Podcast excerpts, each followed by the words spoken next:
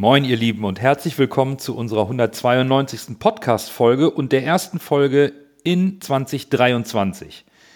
Wir nehmen auf am Montag, dem 16. Januar, und beginnen mit einer Transfer-News. Dabei handelt es sich nicht um einen Transfer des HSV, zu diesen Transfers kommen wir später, sondern um einen Neuzugang im Volksparkgeflüster. Er war ablösefrei, seine Expertise war uns bekannt und er ist bei euch mit seinen Analysen in der letzten Folge prima angekommen, sodass wir ihm einen Vertrag hier bei uns im Volksparkgeflüster angeboten haben und dieses Angebot konnte er nicht ablehnen.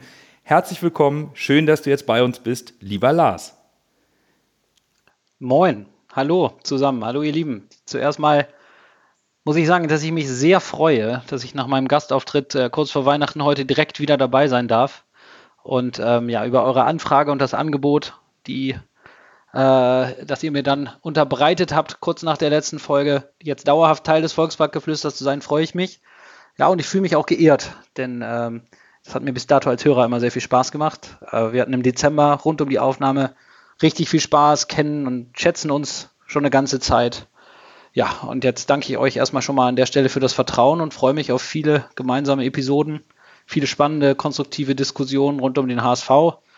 Und wenn ich mir vielleicht direkt was wünschen darf, ähm, dann lass uns doch hier im Podcast so oft wie möglich über Positives reden.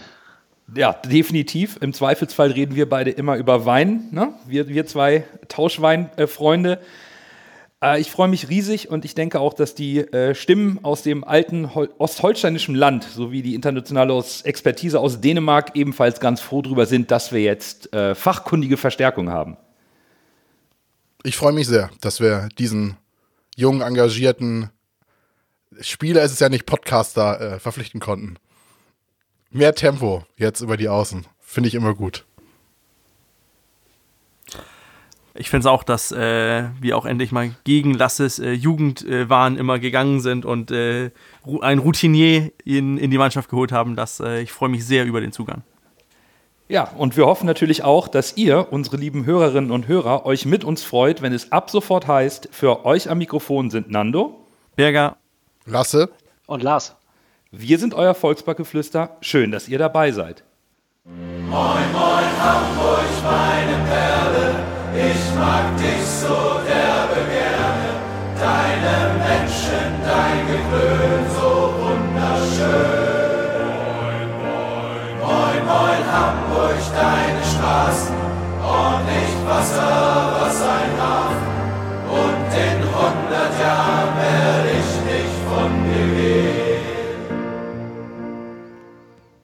Wir sind noch knapp zwei Wochen vor dem Rückrundenstart und wollen uns heute nicht nur auf den sportlichen Teil konzentrieren, denn auch innerhalb des Vereins sind einige Themen in Arbeit oder vor einer Entscheidung. Am vergangenen Mittwoch, dem 11. Januar, gab es eine Infoveranstaltung zum Thema Rechtsform im Fußball in Bezug auf den HSV, nachdem der Antrag auf Überprüfung der Rechtsform der HSV Fußball AG durch die Mitgliedschaft auf der vergangenen Mitgliederversammlung gestellt und bestätigt wurde. Das ist nicht nur in Bezug auf Klaus-Michael Kühne und die anderen Anteilseigner und der festgeschriebenen Grenze von 24,9 Prozent von verkaufbaren Anteilen ein sensibles und heiß diskutiertes Thema, sondern natürlich auch immer im Hinblick auf äh, Mitgliederrechte und Haftungsfragen. Lars, du hast die Informationsveranstaltung verfolgt und bist auch aus beruflichen Gründen derjenige von uns Vieren mit dem besten fachlichen Verständnis. Schilder uns noch einmal ganz kurz zum Einstieg deine Eindrücke zu der Infoveranstaltung. Ja, ich war im Vorfeld der Infoveranstaltung ta persönlich tatsächlich sehr gespannt, in welcher Form und mit, mit welchen Schwerpunkten man jetzt hier versucht, die Mitglieder vor der Mitgliederversammlung dann ja am kommenden Wochenende zu informieren. Und ich würde jetzt zusammenfassend erstmal sagen, dass ich, dass mir persönlich die Veranstaltung, die Infoveranstaltung ähm, sehr gut gefallen hat und ich sie sehr gelungen fand. Äh, es gab zu Beginn ja so eine obligatorische Vorstellungsrunde ähm, der einzelnen Mitglieder dieser, dieser Arbeitsgruppe Rechtsform, möchte ich es mal nennen. Und ähm, was mir da sehr positiv aufgefallen ist, dass das Team sehr bunt gemischt ist, was da auf dem, Plen äh, auf dem Podium saß. Ähm, die verschiedenen Gremien äh, und die Mitgliedschaft des HSV sind in der Arbeitsgruppe sehr, sehr ausgeglichen vertreten und das äh, ist für mich erstmal ein sehr, sehr positives Signal. Ähm, durch die Veranstaltung geführt hat dann im Wesentlichen äh, Michael Papenfuß, der, äh, bevor er inhaltlich in die Thematik einzelner Rechtsformen eingestiegen ist, zunächst nochmal sehr anschaulich hervorgehoben hat, unter welchen Arbeitsprämissen diese Arbeitsgruppe eigentlich hinter den Kulissen bis dato tätig war. Und zwar ist das Ziel konkret, natürlich die beste Rechtsform für den Profifußball im HSV zu finden. Aber wichtig ist dabei, dass eben die Rechtsform gefunden wird, in der dieser Spagat zwischen Erhaltung bzw. Stärkung von Mitgliederrechten auf der einen Seite und ja, eine Ermöglichung von Eigenkapitalbeschaffung auf der anderen Seite bestmöglich gelingt. Und äh, ja, nach dieser Einleitung folgte dann, ja, ich sag mal so ein rund 60-minütiger Vortrag ähm, aus der Arbeitsgruppe heraus mit einer kurzen Vorstellung des Status quo beim HSV ähm, und dann anschließend einem recht allgemeinen gehaltenen Überblick über die vier verschiedenen Rechtsformen, die aktuell in der ersten und zweiten Bundesliga anzutreffen sind. Das sind ja einmal der klassische EV, aus dem wir historisch auch kommen. Dann gibt es vereinzelt auch eine GmbH-Struktur, das ist aber eher so das Modell, äh, ich sag mal, RB Leipzig. Ähm, dann gibt es die Rechtsform der AG, die wir auch beim HSV implementiert haben. Ja, und eben die Kommanditgesellschaft auf Aktien, die KGAA. Und genau diese, also die KGAA, ähm, ist natürlich auch die am häufigsten gewählte im deutschen Profifußball. Das wurde nochmal ähm, dargestellt eingangs. Ähm, und um diese geht es ja eigentlich jetzt auch letztlich konkret in der Arbeit dieser Arbeitsgruppe für den HSV. Denn eine Änderung der bestehenden Rechtsform der HSV Fußball AG, das klang sehr schnell an und es ist ja auch eigentlich bekannt, ist sicherlich nur zugunsten einer, einer Umwandlung in eine KGAA denkbar. Und ähm, mir hat der gesamte Vortrag äh, sachlich, aber auch von der Struktur her sehr gut gefallen. Ich fand es war sehr angenehm vorgetragen und ähm, ja, meine Zweifel so ein bisschen, ähm, ob das Thema so aufbereitet werden kann, dass man tatsächlich das Gefühl hat, hier werden interessierte Mitglieder mitgenommen. Ähm, das kann ich nur bejahen. Das habe ich wirklich äh, den Eindruck gewinnen können. Ähm, insbesondere dann auch, finde ich, in der abschließenden Frage oder anschließenden Fragerunde ähm, und auch in der Aussprache, dass äh, da, da, wurde mir sehr schnell eigentlich das Gefühl gegeben, dass aus Kreisen der Mitgliedschaft, zumindest der Anwesenden, sicherlich eine kritische, das war positiv gemeint, äh, Grundhaltung vorherrscht, ähm, aber eben keinesfalls eine, ich sag mal, grundsätzlich ablehnende. Insgesamt würde ich sagen, war das eine sehr wertvolle Veranstaltung und zeigt eigentlich, ähm, dass man beim HSV gewillt ist, eine gemeinsame Stoßrichtung zu haben. Das klingt sehr gut und wir sollten vielleicht dann einmal über die Ergebnisse sprechen. Wir versuchen jetzt auch mal den Spagat in einem Podcast über so ein Thema zu sprechen, ohne irgendwelche Folien zu zeigen. Und es gab eine, die hat dann diese vergleichende Gegenüberstellung gemäß der von dir dargestellten Motive des HSV über diese vier Rechtsformen abgebildet. Und ja, die KGAA ist die, die am meisten diskutiert wird. Es ist wohl die beste Option, wenn man sich externe Kapitalgeber ins Boot holen will, aber dabei eben nicht die Macht aus der Hand reichen möchte. Vielleicht sollten wir da einmal über diese Folie sprechen, Lars, und du könntest mal diese Ergebnisse kurz skizzieren, die da präsentiert wurden. Ja, gerne. Also es ist natürlich jetzt doch sehr abstrakt, aber ich versuche mich mal dran. Ähm, diese Gegenüberdarstellung sozusagen ähm, hat mir tatsächlich auch gut gefallen. Ähm, das war so wie so eine Kurzzensur innerhalb dieses Vortrags, nachdem die einzelnen vier Rechtsformen einmal äh, kurz dargestellt wurden. Und hier besonders gut fand ich in dem Zusammenhang, dass hier halt Vorzüge und auch Nachteile aller verschiedenen Formen jeweils einmal aus dem Blickwinkel der Mitgliederrechte, aber eben auch aus dem Blickwinkel der Kapitalbeschaffung dargestellt wurden. Also es war nicht irgendwie tendenziös, sondern es war eine, eine erstmal eine, eine reine faktenbasierte Darstellung. Ähm, als Beispiel dafür ähm, nehme ich jetzt vielleicht gerade mal den EV raus. Da kann, konnte man auf der einen Seite dann sagen, dass die Mitgliederrechte in der Rechtsform des eingetragenen Vereins natürlich unangetastet, uneingeschränkt sind. Aber auf der anderen Seite, und das ist dann eben hier aus der anderen Perspektive betrachtet, eine externe Kapitalbeschaffung ausgeschlossen ist. Das funktioniert in einer EV-Struktur nicht. Ähm, die Waage kippt hier beim EV natürlich dann eindeutig zugunsten der Mitgliederrechte. Hm. Ne? Anders sieht das dann beispielsweise in einer AG-Struktur aus, also in der Aktiengesellschaft. Da ähm, hat man qua Rechtsform zwar einen freien Zugang zum Kapitalmarkt und die Kapitalbeschaffung ist grundsätzlich mal sehr weit möglich. Allerdings geht das natürlich dann zu Lasten der, der, der Mitgliederinteressen, da ähm, die Mitgliedschaft oder die Mitglieder ihre Interessen und Rechte eben nur insoweit wahren können innerhalb der AG, als sie eben am Grundkapital der Aktiengesellschaft prozentual noch beteiligt sind. Und das ist beim HSV eben dann, um den Bogen mal zu schaffen, diese in der Satzung verankerte Prozentzahl von mindestens 75,1 Prozent, die der EV eben halten muss. Alles, was der EV aber nicht mehr hält, verwässert, wenn man das so sagen möchte, eben die Möglichkeit, die Interessen des EV und damit der Mitgliedschaft des Hamburger Sportvereins zu vertreten. Und jetzt können wir, glaube ich, noch einmal auf die Rechtsform eingehen, die auch bei der Mitgliedschaft wohl am ehesten Anklang finden wird. Es ist die KGAA, die hat gewisse Vorteile, was genau die Wahrung der Rechte angeht und auch die Kapitalbeschaffung. Lars, da einmal im Detail, vielleicht für alle, die sich noch nicht so richtig mit dem Thema beschäftigt haben, mal ganz grob, was bringt uns eine Umwandlung von der AG zur KGAA?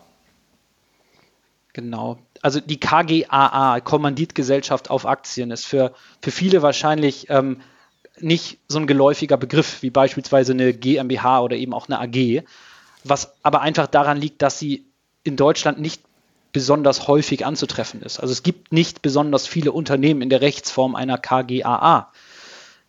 Da sollte man auf keinen Fall den Fehler machen, jetzt daraus abzuleiten, dass die KGAA gegenüber anderen Rechtsformen ähm, schlechter ist oder weniger geeignet, sondern dass es eben nicht so viele KGAAs in Deutschland gibt, liegt vielmehr daran, dass die Kommanditgesellschaft auf Aktien eben ganz besondere Merkmale mit sich bringt und Eigenschaften hat, die eben für das Gros, ich sag mal, normaler Unternehmen einfach so nicht passen, wie es zum Beispiel die GmbH tut. Ähm, dazu kommt natürlich auch immer, und das zeigt schon alleine die Tatsache, dass wir ja hier erstmal über vier unterschiedliche Rechtsformen schon gesprochen haben auf der Veranstaltung, dass es eben diese eierlegende Wollmilchsau Rechtsform, die für jeden Einzelfall eben genau die maßgeschneiderte Lösung ist, die gibt es so gar nicht. Das ist völlig klar. Ähm, und um jetzt nochmal zur KGA zu kommen, das kann man vielleicht untechnisch so ausdrücken. Da handelt sich so eine Art Twitter, so eine Art Mischform, ein Hybrid. Zum einen aus einer Aktiengesellschaft und zum anderen eben aus einer Personengesellschaft, einer KG. Ähm, was ist darunter so ein bisschen zu verstehen? Ich will mal versuchen, die KGAA in ihren Grundzügen vorzustellen und zwar das ganz bewusst in Abgrenzung zur AG, weil das ist ja letztlich das, was für uns als HSVer entscheidend ist. Wo stehen wir aktuell und was könnte zukünftig in einer Rechtsform der KGAA ähm, anders sein? Und ähm, bei der AG, also im, im, im Hier und Jetzt des HSV, besteht eben die Möglichkeit, dass Aktionäre sich am Grundkapital der Gesellschaft beteiligen damit zu Gesellschaftern am Unternehmen, an der HSV Fußball AG werden und dann eben zusammen mit den übrigen Gesellschaftern die Hauptversammlung der AG bilden. Diese Hauptversammlung ist das höchste Organ innerhalb einer Aktiengesellschaft und Aufgabe der Hauptversammlung ist es eben unter anderem, aber eben auch vor allem, den Vorstand zu berufen und ihn bei Bedarf eben auch wieder abzuberufen. Das heißt, dass Aktionäre einer Aktiengesellschaft grundsätzlich die Möglichkeit haben, Einflussnahme auf das operative Geschäft beziehungsweise die Führung des Unternehmens zu nehmen. Und zwar unmittelbar abgeleitet aus ihrer Stellung als Aktionär und Mitglied der Hauptversammlung. Bei der KGAA ist, das muss man sich so vorstellen, die Sphäre der Unternehmensleitung bzw. Unternehmensführung von der Sphäre der Aktionäre, die man dann als Kommanditaktionäre bezeichnet, egal, getrennt. Das bedeutet konkret, dass die KGAA zwar Anteile an ihrem Kapital an Externe verkaufen kann, die Befugnisse der Hauptversammlung der KGAA, also der Gruppe der Kommanditaktionäre, aber bei weitem nicht so umfassend sind wie bei der AG.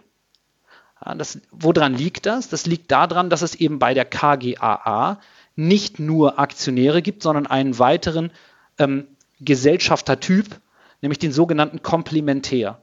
Ja, das mag der eine oder andere sicherlich kennen aus der klassischen Kommanditgesellschaft, der Personengesellschaftssphäre. Ähm, der Komplementär ist der Vollhafter, der mit seinem gesamten Vermögen, also anders als die Aktionäre, die in ihrer Haftung begrenzt sind, ähm, für das Unternehmen haftet. Und hier hat sich dann natürlich auch die Rechtsform der GmbH und Co. KGAA äh, so etabliert, bei dem dann nämlich als vollhaftende Person ähm, eine GmbH und keine natürliche Person beteiligt ist. Auch da wieder eine Analogie zur KG, wo wir ja auch die GmbH und Co. KG kennen. Und bei der KGAA ist es jetzt so, dass der Komplementär, also die vollhaftende Partei, automatisch Vorstand der Gesellschaft ist. Dieser Vorstand mhm. eben nicht von der Hauptversammlung bestellt wird, sondern die Komplementär GmbH beziehungsweise der, die Geschäftsführung der Komplementär GmbH gleichzeitig und automatisch Vorstand der KGAA ist. Und das ähm, und das würde ich ganz kurz abschließend vielleicht zusammenfassend noch sagen, bedeutet also, dass das Konstrukt der KGAA die Möglichkeiten der Kapitalbeschaffung relativ weit erhält, allerdings ohne dass der Komplementär, was in dem Fall hier dann der HSV e.V. über eine Kapitalgesellschaft, über eine GmbH ist, eben das Ruder nicht aus der Hand geben muss. Und genau diese Eigenschaften sind es, das ist jetzt Meinung von mir, ähm, die diese Gesellschafts- und Rechtsform so ähm, sich gut eignen lassen, ähm, um eben den Besonderheiten im Profifußball gerecht zu werden. Ein Club braucht Fremdkapital, muss fremdfinanzieren können, ist aber natürlich zugleich an die Einhaltung zum Beispiel von 50 plus 1 gebunden, aber eben auch häufig sehr, sehr daran interessiert, die unternehmerische Führung nicht aus der Hand zu geben. Dann lass uns mal versuchen, ob äh, wir das in einfachen Worten zusammenfassen können. Der HSV e.V. würde eine GmbH gründen, die gehört ihm zu 100 Prozent und würde daraus dann die Leitung dieser KGAA stellen, sprich Jonas Bold und Hoover kommen aus der GmbH und die gehört nur dem HSV. Da kann kein Aktienbesitzer, wer auch immer das ist, mitsprechen. Und man würde die 50 plus 1 Regelung wahren, weil 100 Prozent dieser GmbH gehören dem HSV. Habe ich das soweit irgendwie einfach richtig zusammengefasst? Das ist genau so mein Verständnis, ja. Und dann kann man eben diese Anteile an Klaus-Michael Kühne, an Mitglieder, also ähnlich wie der BVB, einfach frei streuen, spielt aber keine Rolle. Das wären nur noch Kapitalgeber, Investoren, strategische Partner, ohne Einfluss auf den Vorstand oder eben die Belange dieser GmbH. Genau, also diese Möglichkeit des Regierens, um es mal so zu sagen, ja, genau. aus einer Stellung als ja, Investor, Kapitalgeber, Beteiligter an der, ich nenne sie jetzt mal HSV Fußball GmbH und Co. KGAA, ist eben nicht in derselben Form gegeben, wie es jetzt in der, in der AG ist. Das bedeutet ja, dass es im Grunde, weil der Wunsch ist ja, wenn ähm, ich das richtig noch verstehe, auch was aus der Mitgliedschaft kam. Lasse und Bürger könnt ihr gleich nochmal mit einsteigen, aber eben das insbesondere durch dieses im Raum stehende Angebot von Klaus-Michael Kühne, dem HSV mit viel Geld versuchen so zu supporten, dass er sich finanziell deutlich ja, gesunden kann, vielleicht sogar entschulden kann. Aktuell würde es nur gehen, wenn man diese 24,9 Prozent aufbricht Kühne eventuell diese Sperrminorität dann aber auch gibt, was diese Anteile betrifft. Das hatten wir mal besprochen.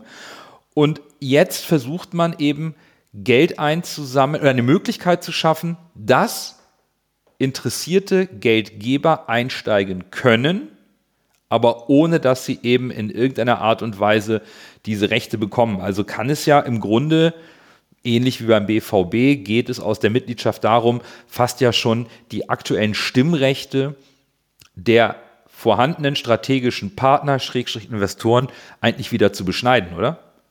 Lasse? Das Ergebnis daraus klingt so tatsächlich, ja, wenn man das so sieht.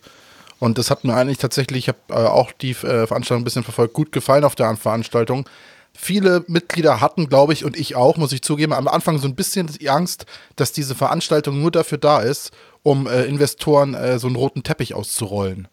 Und mhm. äh, was man jetzt aus der, aus der Veranstaltung mitgenommen hat, klar, das ist nur die Vorveranstaltung und die mussten sich damit befassen und sind am Ende nicht die, die da vorne jetzt auf dem Podest saßen, sind dann am Ende nicht die, die die, die Entscheidung treffen.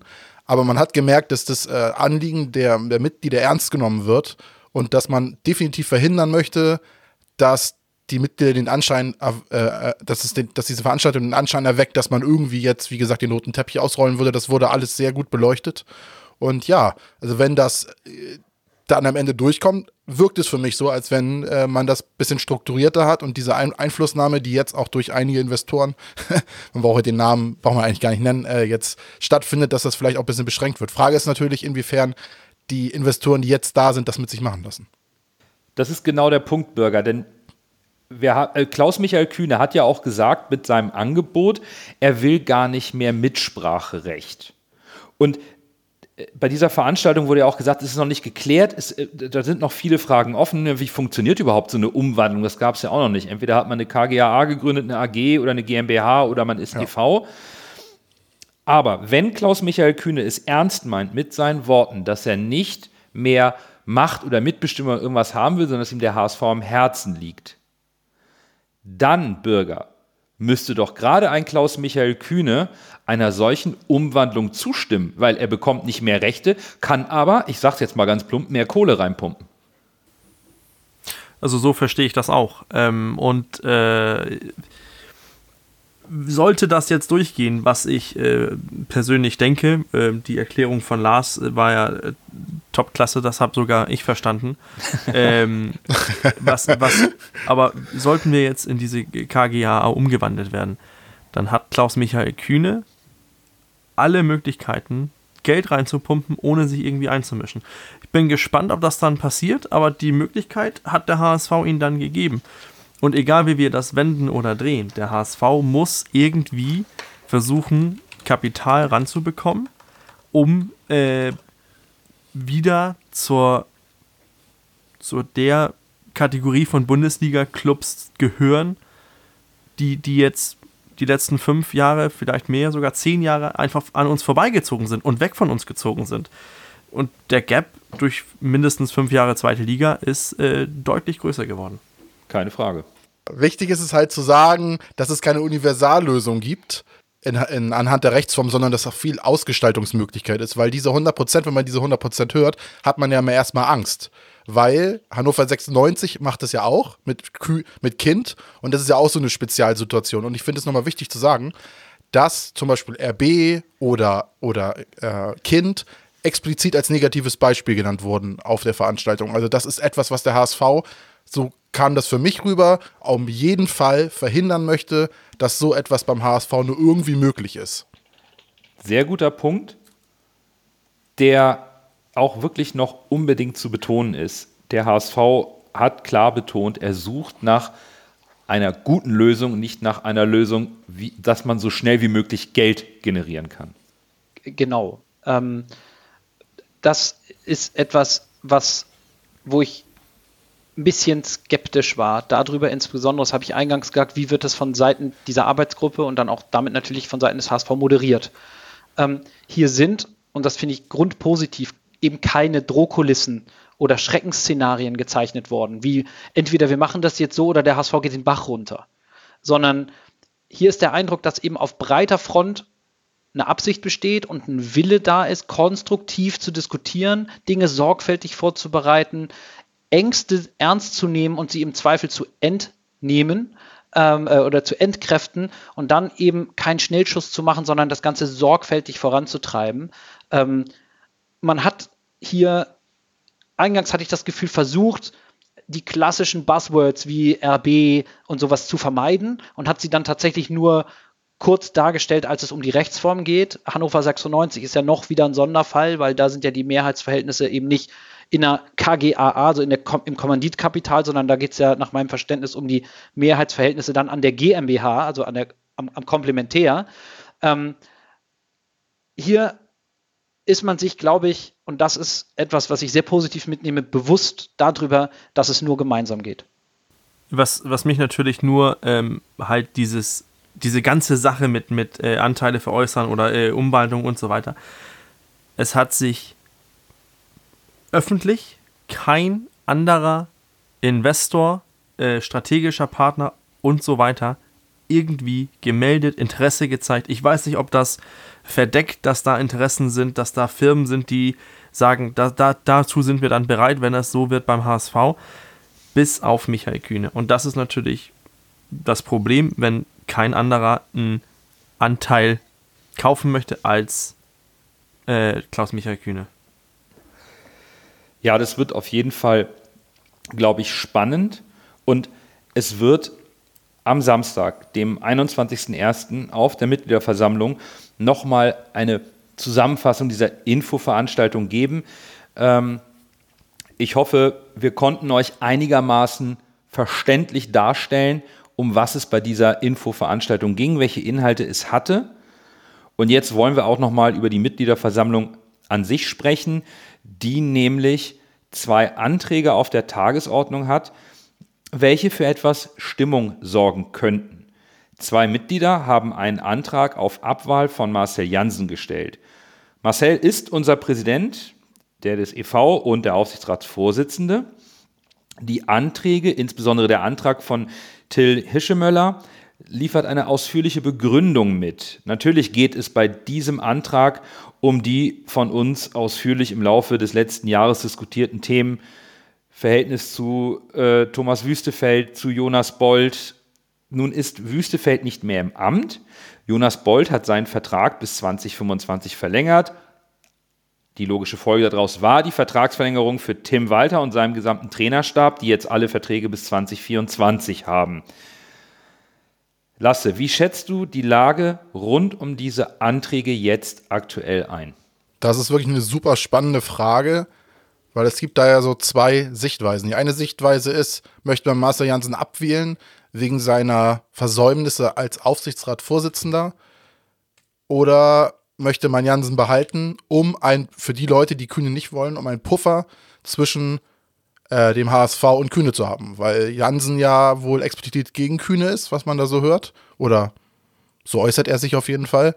Und was ich halt schade an der ganzen Sache finde, ist, dass man eigentlich Janssen ja nicht als, als HSV-EV-Präsident abwählen möchte, weil er da schlechte Arbeit geleistet hat.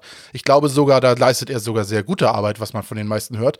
Das Problem ist, dass man Janssen gerne als Aufsichtsratsvorsitzender äh, loswerden möchte, wegen seinen Verflechtungen mit Wüstefeld und wegen seiner Versäumnisse als Aufsichtsratsvorsitzender, die er auch, meine Meinung, hatte, extrem. Dafür könnte man ihn auch abwählen, das finde ich legitim. Trotzdem ist es natürlich schade, dass das nur über den Weg des äh, äh, EV-Präsidenten geht, damit er dann als Aufsichtsratsvorsitzender zurücktritt. Also ich könnte ihn mir gut noch als normales Aufsichtsratsmitglied vorstellen, aber ich kann verstehen, dass Leute ihn nicht mehr als Aufsichtsratsvorsitzenden sehen möchten und ihn dann in Anführungszeichen loszuwerden, geht halt nur darüber, ihn als Präsident des EV abzuwählen. Ich tue mich mit der ganzen Sache extrem schwer. Die Sache mit Wüstefeld hat, hat mein Ansehen auf Jansen richtig geschadet. Ähm, aber ich finde, der HSV als, als äh, Gesamtkonstrukt arbeitet momentan an, diese, an dieser Rechtsformänderung äh, auf einer KGAA und dann noch äh, Vorstandsvorsitzender und Präsident äh, auszutauschen in einer Situation, wo der HSV sich irgendwie in, in so einem Vakuum befindet, das sehe ich irgendwie äh, auch schwierig an aber ich, ich, ich kann mich nicht schlau machen, ähm, ob das jetzt gut ist, Jansen abzuwählen oder nicht. Also ich, ich, ich weiß nicht, wie ich da jetzt zu stehen soll. Auf der einen Seite verstehe ich schon, wieso er weg muss, wegen Wüstefeld und, und sein Verhalten im, im letzten Halbjahr von, von 22, das war äh, sehr, sehr mangelhaft aus meiner Sicht. Aber dieses Vakuum, was entstehen kann, wenn, wenn plötzlich er weg ist und die Dinge, die er eigentlich angeschoben hat und mit, mitgezogen hat, ähm, dieses Vakuum, vor, vor dem habe ich auch ein bisschen, äh, ein bisschen Bangen irgendwie. Besonders, wenn das sportlich dann nicht so gut geht, wie erhofft. Ich bin mir ob der Stimmung innerhalb der Mitgliedschaft auch nicht sicher. Ähm, medial ist das Thema zumindest sehr in den Hintergrund gerückt. Wahrscheinlich auch, weil die ganzen Vertragsverlängerungen durch sind, weil neuer Vorstand Finanzen gefunden wurde, weil die Stadionsanierung gesichert ist, die Finanzierung dafür. Ich kann gerade nicht einschätzen, ob und wie die Stimmung für diese Anträge sein wird, inwieweit man die Argumentationskette, die sicherlich noch da ist, neu entfachen kann. Da, aber unabhängig davon finde ich es wichtig, dass diese Anträge gestellt wurden und auf der Tagesordnung stehen und darüber bei der Mitgliederversammlung hoffentlich auch gesprochen wird. Denn es ist ein klares Signal an Marcel Janssen und auch das Präsidium, dass es so wie in 2022 nicht geht und die Mitgliedschaft sich das nicht gefallen lässt. Das finde ich entscheidend, auch bezüglich der ähm, neuen Besetzung für den Aufsichtsrat. Eine Mitgliederversammlung ist aus meiner Sicht auch dazu da, um eben Rede und Antwort zu stehen gegenüber der Mitgliedschaft. Und dass die das einfordert, das bewerte ich grundsätzlich erstmal als sehr positiv. Ja, da gehe ich komplett mit. Das ähm, sehe ich genauso. Äh, insbesondere ähm, habe ich mich auch gefragt, äh, wo, ist, wo ist der Anknüpfungspunkt jetzt im aktuellen Tagesgeschäft? der ja da war, als wir Herrn Wüstefeld noch im Verein hatten, etc. Ähm, grundsätzlich, und das ist der Blick so ein bisschen von mir auf die Mitgliederversammlung am Wochenende, ist für mich weder eine Mitgliederversammlung noch irgendein anderes Gremium des HSV in meinen Augen irgendwie ein Raum dafür, persönliche Eitelkeiten auszuleben, das eigene Ego über das Gesamtwohl des Vereins zu stellen, persönliche Rachefeldzüge zu initiieren oder sonst etwas. Und ähm, genau das dürfen alle Beteiligten, ähm, und das sind wir irgendwie alle als HSVer, aber insbesondere auch diejenigen, die Rede und Antwort stehen für Dinge, die sie geleistet oder eben nicht geleistet haben, auch gerne als Appell verstehen. Ähm, vielleicht, und das kann ich mir vorstellen, ist das Ganze jetzt auch im Januar 22 in der jetzigen Situation etwas, was dann am Ende weniger heiß gegessen wird, als es gekocht wurde im, ich sag mal, November äh, 22. Habe ich eben 22, meine ich, ist egal, 23 es muss diskutiert, es muss hinterfragt werden, genau wie du das sagst, Nando. Ähm, es soll und darf auch diskutiert und meinetwegen auch gestritten werden, aber bitte konstruktiv, sachlich und zielorientiert. Ich glaube, das ist genau der Ansatz, mit dem wir da reingehen sollten. Und die Mitgliederversammlung hat natürlich deutlich mehr als nur diese beiden Anträge. Die, die Tagesordnung und alle Anträge könnt ihr auf der Homepage des HSV nachlesen. Und ich werde auf jeden Fall da sein, Lars, du auch.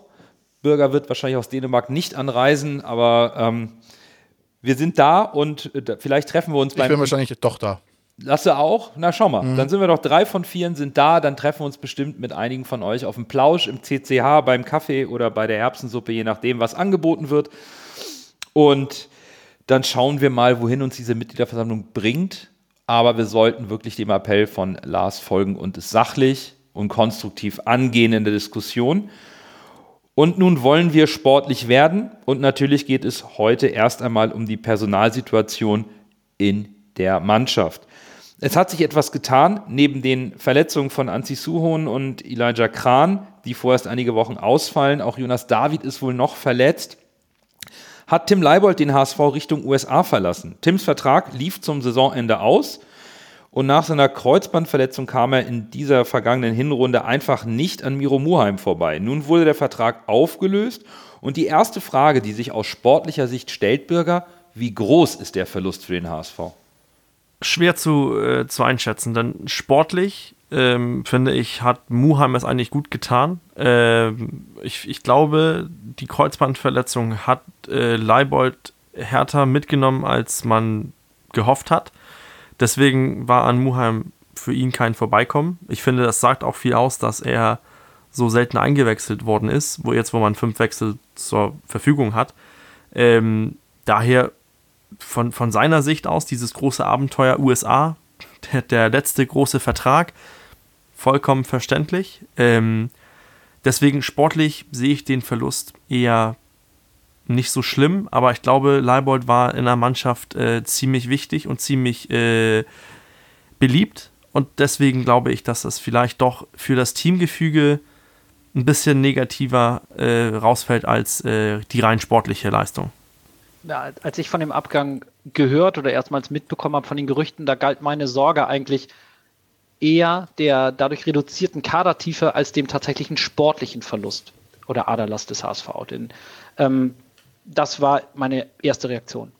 Durch die, da kommen wir wahrscheinlich noch zu vermutlich beiden Neuzugänge oder relativ sicher Neuzugänge der letzten Tage, sind diese Sorgen jetzt irgendwie nicht mehr so begründet, weil rein aus der Kadertiefe Perspektive ergibt sich da jetzt ja kein Abgang, wenn man so will, oder kein Aderlass. Ähm, ich wünsche Tim Leibold alles Gute ähm, in den USA für seine weitere Karriere und es ist sicherlich schade für ihn, aber eben auch für den HSV, dass er, Bürger, du hast es gesagt, nach seiner schweren Verletzung ähm, aus dem Pokalspiel in Nürnberg nie wieder zu der Dynamik und Stärke zurückgefunden hat, die ihn eben zuvor ausgezeichnet hat und die ihn dadurch oder darauf aufbauend eben zu einer so großen Stütze für die Mannschaft auf dem Platz, aber vermutlich als Kapitän auch abseits des Platzes gemacht hat. Ähm, nichtsdestotrotz, wenn man jetzt dem Stimmen in der Presse Glauben schenken möchte, und das tue ich mal grundsätzlich, dann hat es hier ja wohl auch offene und ehrliche Worte zwischen Tim Walter bzw. dem Trainergespann und Tim Leibold gegeben. Und wenn man dann dort zu dem Ergebnis kommt, keine Steine in den Weg legen zu wollen ähm, und Tim Leibold eben diese Möglichkeit des Wechsels zu, äh, zu eröffnen, dann kann ich mir ehrlich gesagt nicht vorstellen, dass innerhalb der Mannschaft oder des Mannschaftsgefüges dadurch jetzt eine sehr, sehr große Loch Lücke klaffen sollte. Ich bin zu 90 Prozent bei euch, jedoch finde ich, dass zu so einer Geschichte auch immer zwei Parteien gehören. Und wenn man der Presse jetzt in der Vergangenheit glauben konnte, hieß es ja auch öfter, dass Leibelt nicht mehr so richtig motiviert ist, nicht mehr das Feuer hundertprozentig da ist. Von daher, ja, die Verletzung hat ihn zurückgeworfen, denke ich. Aber vielleicht war er auch nicht 100% noch überzeugt, jetzt wirklich alles zu geben, um wieder in der Startelf zu stehen. Ansonsten, äh, rein von der Qualität, ist er genauso gut wie Muheim, wenn nicht sogar besser aber er konnte es aufgrund der Verletzung und vielleicht auch aufgrund des nicht hundertprozentig vorhandenen Feuers für den HSV mehr abrufen. Von daher, äh, für die Breite ist es jetzt der, im aktuellen Stand natürlich ein, äh, war ein Verlust. Jetzt ist, haben wir es ja wieder aufgefüllt mit dem Transfer, aber in der Spitze äh, fehlt er, an Anführungszeichen, leider nicht mehr. Also ist er kein, für die Spitze ist er kein Verlust. Ja, ich würde in die ähnliche Kerbe wie Lasse schlagen, denn ich war sehr überrascht, ob der Entwicklung von Leibe in dieser Saison. Also wenn wir nochmal kurz rekapitulieren, er kam im Sommer 2019 hier an, spielt eine überragende Saison und nach dem verpassten Aufstieg war die Sorge so groß, dass Tim Leibold den HSV Richtung Bundesliga verlässt. Dann blieb er, er wurde, er stand ja auch unter Vertrag, wurde Kapitän in der Saison 2021, spielte erneut eine gute Saison. Die überragenden Vorlagenstatistiken konnte er nicht wiederholen, aber mein Gott, und war bis zu seiner Verletzung eben im Herbst 21 unumstrittener Stammspieler unter Tim Walter, zwar nicht mehr Kapitän, sondern Vizekapitän. Und in dieser Hinrunde war es dann sportlich einfach auch nicht mehr der Tim Leibold, wie wir ihn kannten. Ich kann mir, und ich bin kein Arzt, und, aber ich kann mir nicht vorstellen, dass in der heutigen Zeit ein Kreuzbandriss der einzige Grund oder die, die, die, Begründung ist, warum er sportlich nicht mehr an seine Leistung anknüpfen konnte, um ein valider Herausforderer auf der linken Verteidigerposition zu sein, sondern dass es einfach überhaupt keine Möglichkeit gab, Miro Muheim zu verdrängen, bei all der Qualität, die er vorher gezeigt hat. Er wechselt nun in die USA und auch da, das ist jetzt wirklich ein bisschen seltsam, denn es gab ja offensichtlich keine besseren Optionen bei einem Spieler, den alle vor zwei Jahren noch die Bundesliga-Tauglichkeit attestiert haben, ist das irgendwo mit 29 Jahren und auslaufendem Vertrag schon irgendwo ein Rückschritt, der mich ein bisschen traurig macht, weil ich Tim Leibold schon gerne mochte als Spieler, seine Qualität schätzte und er sicherlich auch in der Mannschaft ein gutes Standing hatte. Aber gut, so ist das leider. Ich denke, wir können dann auch rübergehen zu dem angesprochenen Transfer, nämlich dem Ersatzmann von Tim Leibold. Lasse, du bist unser Meister der äh, Transfers. Wen und mit welchen Formalitäten hat denn der HSV als Ersatzmann geholt? Der HSV hat auf der Linksverteidigerposition äh, Noah Katterbach vom ersten FC Köln geholt. Dieser war nach Basel ausgeliehen. Lustigerweise hat Basel das Trainingslager genau, ziemlich genau 60 Kilometer in Marbella gehabt, äh, also 60 Kilometer von Soto Grande, von daher der Weg war nicht weit. Ich denke mal nicht, das war nicht der Hauptgrund, warum es jetzt er geworden ist, hoffe ich mal. Äh, die Leihe wurde bis Saisonende über, übernommen, also die Leihe von Köln nach Basel wurde abgebrochen und er wurde dann von Köln nach, zum HSV ausgeliehen. Über die Gehaltsübernahme habe ich jetzt nichts gefunden. Ob das jetzt irgendwie die Kosten auf Köln gehen oder ob der HSV das Gehalt übernimmt, wird nicht so eklatant hoch sein, würde ich behaupten. Äh, kam bei Basel nicht, so, nicht mehr so wirklich zum Zug, war teilweise gar nicht mehr im Kader. Äh, er ist 1,80 Meter groß, 34-facher äh, U-Nationalspieler für den DFB. Ja, das sind so die Rahmendaten. Ich weiß nicht, ähm, wieso er nicht gespielt hat, denn es wundert mich, wenn man so statistisch ähm, ihn anguckt, so über, über, das sind jetzt alles Zahlen pro 90. Minute, da ist er in der Top 10 über ähm, Balleroberung mit, mit neun Balleroberungen äh, pro Spiel. Der höchste hat 13, also das ist schon nicht schlecht. Dann hat er äh, im, im, im Gegenpressing hat er die zweitmeisten Balleroberungen pro 90. Minute. Äh, überall steht er immer so zwischen immer in der Top, Top 20 von den verschiedenen ähm, Parametern, die jetzt äh, hier bei, bei Wildcard aufgelistet sind. Deswegen, also für mich wundert es ein bisschen, dass er nicht mehr gespielt hat, als er gespielt hat.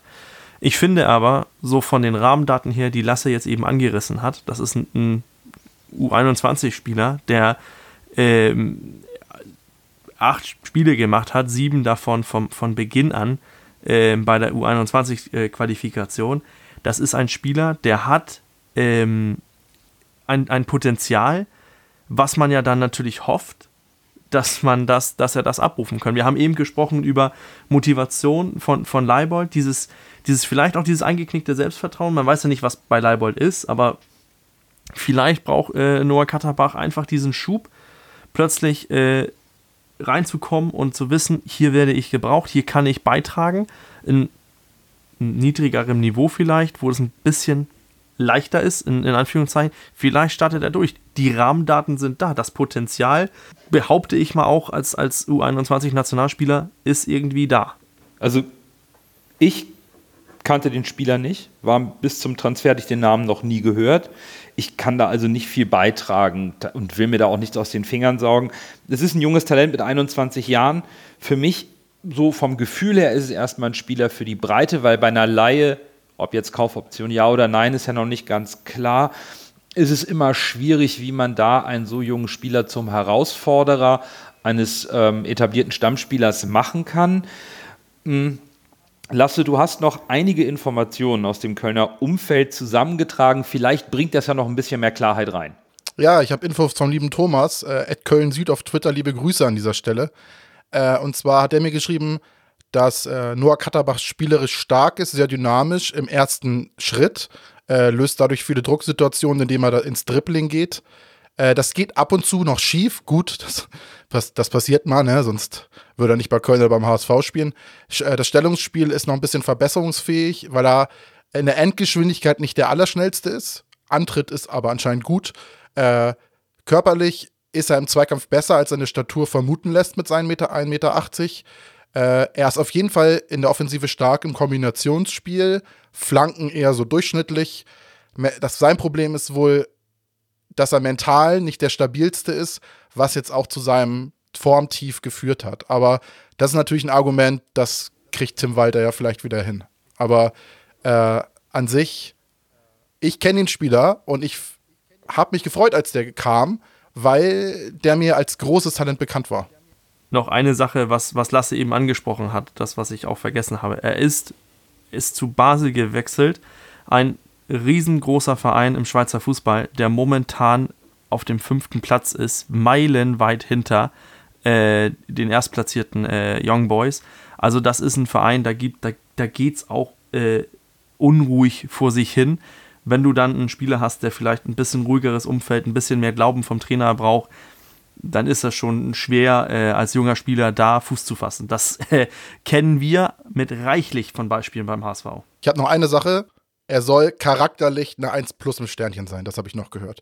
Ich habe auch schon Aufrufe auf Twitter gehört, dass die äh, einige Köln-Fans in Hamburg mit ihm gerne Köln gucken wollen und ein Bier, Bierchen trinken gehen wollen. Also er ist wohl äh, sehr beliebt im Köln-Umfeld, weil er wohl charakterlich gut ist. Ja, genau. Das ist auch so ein bisschen die einzige Kerbe, in die ich hier schlagen kann und zu der ich was zu sagen habe. Ich kannte den Spieler vorher auch nicht. Ich habe auch noch keine Spielszenen oder, oder Spiele, in denen er mitgewirkt hat, gesehen. Ähm, aber gerade äh, das, was Birger gesagt hat, so ein bisschen, wenn man da ein bisschen statistikhörig sein möchte, du hast Parameter wie Gegenpressing, ähm, Spieleröffnung, ähm, Passsicherheit genannt. Das sind ja alles Attribute, auf die Tim Walter und die insbesondere das Spiel aus der, aus der Abwehr heraus unter Tim Walter großen Wert legen.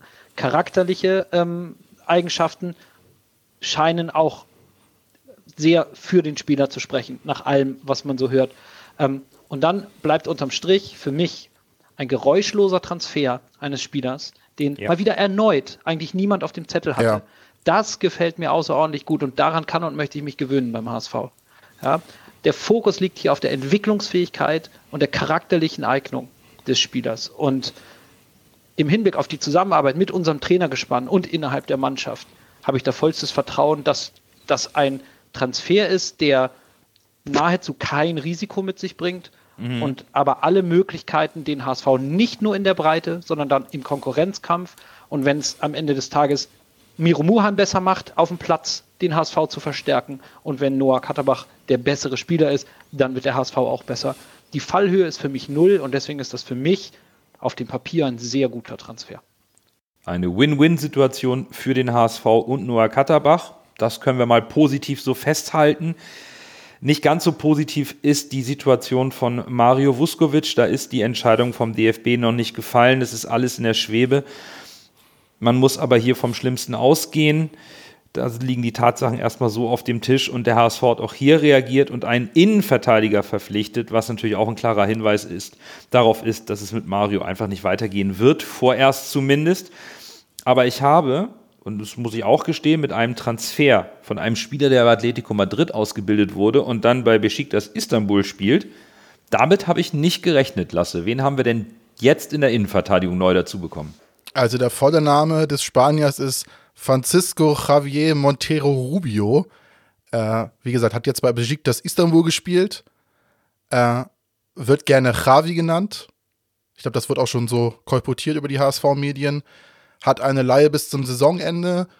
Das heißt, roundabout 350.000 bis 425.000 Euro. Und der HSV hat eine Kaufoption von 2,5 Millionen Euro. Der Spieler ist 1,85 Meter groß und Linksfuß. Das äh, ist Tim Walter ja auch immer wichtig, wegen links-rechts in der Innenverteidigung und sowas. Das ist ja was, wo Tim Walter schon drauf achtet. Hat ein U21-Länderspiel, äh, wie du es schon gesagt hast, ausgebildet bei Atletico Madrid, hatte dann eine Zwischenstation bei Deportivo La Coruña, wo er hin ausgeliehen war und ist dann damals für 750.000 Euro von Atletico zu Besiktas gewechselt. In der Saison 21-22 hat er 17 Spiele gemacht, meist über 90 Minuten. In der Saison 22-23 bisher nur drei Spiele mit 400, 224 Minuten. Jetzt fragt man sich, warum ist es so, wenn der Spieler so angeblich so talentiert ist oder so eine gute Ausbildung hat? Ich habe mich mal schlau gemacht. Und ein großes Problem hier für den Spieler ist, dass er in der Türkei spielt. Und in der Türkei gibt es die Regel, dass drei türkische Spieler auf dem Spielfeld stehen müssen. Anders gesagt, es dürfen nicht mehr als acht ausländische Spieler auf dem Spielfeld stehen. Und Besiktas Istanbul ist vorne mit vielen hochkarätigen Spielern mit hohem Marktwert ausgestattet. Der Ali, der spielt jetzt nicht mehr viel, aber so als Beispiel. Äh, und da ich glaube, die Leute in der Türkei eher gerne offensiv guten Fußball sehen möchten, werden natürlich diese hochkarätigen Spieler aus dem Ausland vorne immer aufgestellt und hinten in der Innenverteidigung wird dann, äh, wenn man den Kader sich anguckt, im Tor und in der Innenverteidigung sind eher türkische Spieler. Das heißt, dass meistens äh, äh, die beiden Innenverteidiger Tayyip äh, Sanuc und Emre Can Uzunhan gespielt haben. Daneben haben sie noch den gestandenen Innenverteidiger Necip Uysal, der ist 31 Jahre alt, und den Brasilianer Wellington. Aber das Hauptproblem ist, dass die eine Position in der Innenverteidigung in der Viererkette eigentlich schon vergeben ist, weil sie am 1.7.2022 von Wolverhampton Roman Sass geholt haben, den Marokkaner, der hat auch bei der WM gespielt. Unumstößlicher Stammspieler in der Nationalmannschaft und bei Besiktas. Das heißt, neben ihm ist noch eine Position frei, weil der wird nicht, der wird außer er ist gesperrt oder so, äh, spielt der. Das heißt, daneben ist noch eine Position frei und da vorne die top-offensiven ausländischen Spieler spielen und diese Ausländerregel eingehalten werden muss, wird diese Position meistens mit einem türkischen Spieler ausge, äh, ausge, ausstaffiert. Und ja, ich will nicht sagen, dass seine Leistungen über, über, immer überragend waren und das vielleicht nicht auch in, damit reingespielt hat, aber ich glaube, diese, diese Sache mit dieser Ausländerregelung und den Top-Offensivspielern ist ein Grund, warum in der Innenverteidigung in der zweiten Position neben dem Marokkaner meistens ein Türke spielt. Und passt ja auch zu den äh, Zahlen in 21, 22, dass er da nur 17 Spiele gemacht hat, aber diese 17 Spiele meistens über 90 Minuten. Sind ja alles so ein bisschen komische Zahlen. Aber ja, das ist das, äh, woran wir da sind. Und das ist für meinen Augen der Grund, warum er jetzt momentan bei Besiktas so ein bisschen im Hintertreffen ist. Lasse hat's äh, ziemlich gut dargestellt. Ähm, ich finde auch, was man nicht vergessen darf äh, in dieser ganzen Sache mit immer, dass man sich aufregt, dass der HSV jetzt so Noah Katterbach und hier äh, Rubio geholt hat. Ähm, was, was erwarten Leute für Zugänge in der Winterpause zum HSV? Das für mich war ab und zu die Kritik, über dass man Spieler von der Bank von FC Köln holt oder von der Bank von Besiktas holt. Äh, ich, ich verstehe nicht die Kritik daran, denn, denn du musst Spieler holen, die spielen wollen, die sich beweisen wollen und da passen beide Spieler jetzt in diese Kategorie rein. Ich finde, ein Spieler, der von, von Verein kommt, der letzte Saison Champions League gespielt hat, das finde ich dann schon äh, beachtenswert, dass wir einen Spieler im Kader haben, der, der vier Spiele in der Champions League gemacht hat. Das, das haben nicht viele andere Zweitligisten. Also der hat schon irgendwas drauf. Und vielleicht war die Champions League oder die türkische Superliga ein Niveau zu hoch. Vielleicht, ich weiß das nicht. Aber vielleicht passt das auch in der zweiten Liga. Und wir mussten reagieren und wiederum es ist schnell gegangen, ruhig gegangen. Äh, man hat plötzlich kurz über Rubio was gehört und dann war der Transfer durch. Seine Statistiken über diese Saison nicht so beeindruckend äh, wie ähm, die von Katterbach. Aber äh, ich glaube, der wird uns, der wird in den Konkurrenzkampf mit David mit einsteigen, denn, denn Schonlau ist gesetzt. Und ich glaube, er, er, ich glaube, das wird dieser ähm, Zugang, den man braucht, um die Lücke von Vuskovic zu schließen. Denn, denn ein, ein 1 zu 1 Ersatz von Vuskovic, da hätten wir nie eine Chance. Nicht im Wintertransfer und auch nicht im Sommer. Also ich finde den Punkt mit dem Wintertransfer sehr wichtig. Da ist es bekanntermaßen unglaublich schwierig, überhaupt adäquaten Ersatz zu finden. Was mir als erstes zu Montero eingefallen ist, dass er mit 1,85 Meter nicht gerade die Kante wie Mario Vuskovic ist. Aber in Spanien, wo er ausgebildet wurde, würde ich eher seine Stärken im spielerischen Defensivverhalten sehen. Das ist der spanische Fußball. Und der Junge ist mit 24, also eher einer der modern ausgebildeten Innenverteidiger in Spanien, wird viel gepflegter Fußball gespielt und das passt natürlich perfekt zum Walterball. Als, als Linksfuß, Lasse, hast es eben angesprochen, passt das auch sehr gut zum Rechtsfuß äh, oder zu den starken Rechtsfüßern, die wir in der Abwehr haben mit David und Schonlau. Er hat eine Erfahrung in Spanien und der Türkei gesammelt, ist also kein reines Talent, könnte mit der geringen Spielpraxis vielleicht Anlaufschwierigkeiten haben, aber am Ende, Lars, ist das ein Transfer, bei dem insbesondere Montero sich anbieten kann und der etwas stagnierenden Karriere einen neuen Push geben kann und der HSV schließt einfach auch wieder die Breite im Kader, die uns durch die zu erwartende Sperre von Mario Vuskovic da gerissen wurde. Ja, genau. Also auch hier möchte ich mich zurückhalten mit einer sportlichen Einschätzung. Ich glaube, ähm, dass ähm, Birger und, und Lasse da das Wesentliche, was man zum jetzigen Zeitpunkt über den Spieler so sagen kann, gesagt haben.